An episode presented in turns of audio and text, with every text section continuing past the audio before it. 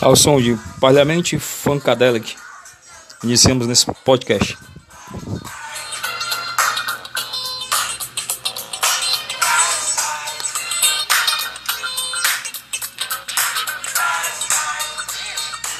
Então vamos lá, retornando aqui ao nosso, nosso assunto de arte, na página 103, vocês estão ouvindo aí Parliament Funkadelic, Flashlight. Essa é a diferença do funk dos Estados Unidos para o nosso funk.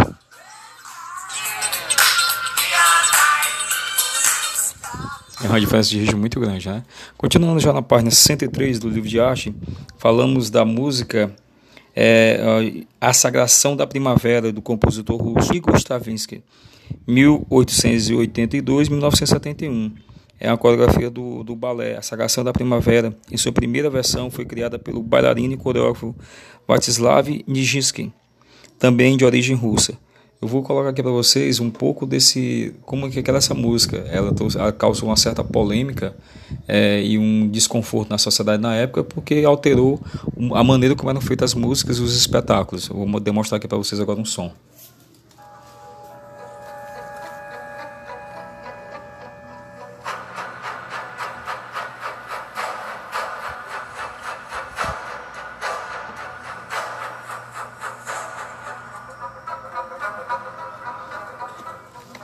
O espetáculo foi apresentado pela primeira vez em 1913, em Paris, na França e causou um verdadeiro tumulto no teatro. Algumas pessoas da plateia gritavam, é, gritavam ofensas, enquanto outras retrucavam ou mandavam elas se calarem. Os bailarinos, os bailarinos tentavam continuar com a apresentação, apesar de não conseguir ouvir bem a música por causa da gritaria do público. Para auxiliares, o coreógrafo Nijinsky gritava dos bastidores números de referência para a sequência da dança, enquanto uma pessoa da equipe tentava fazer a plateia se calar, acendendo e apagando as luzes do teatro.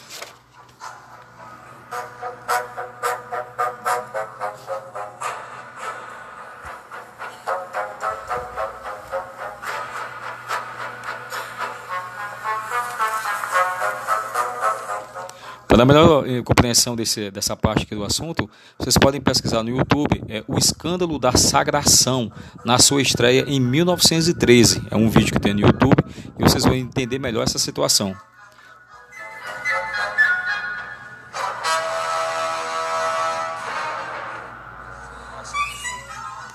Na época, algumas características da obra cujo enredo narra um ritual sagrado pagão que envolve o sacrifício de uma jovem como oferenda ao deus da primavera. Foram associadas a ideias pejorativas sobre o conceito de primitivo e se chocaram com a sensibilidade da sociedade de então.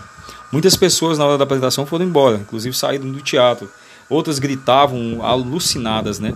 Enquanto alguns pediam para se calar, foi uma polêmica total, ou esse escândalo total, chamado Escândalo da Sagração, na sua estreia em 1913.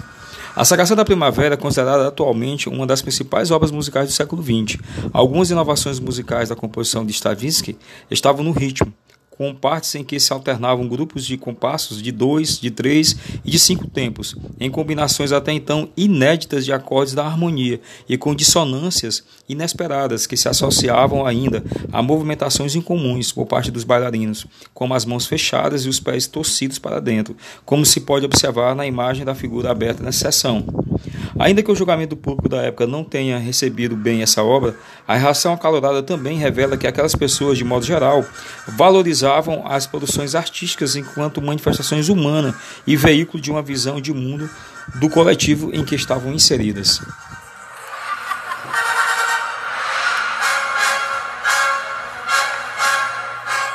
Daqui a pouco, nosso terceiro e último podcast da aula de hoje.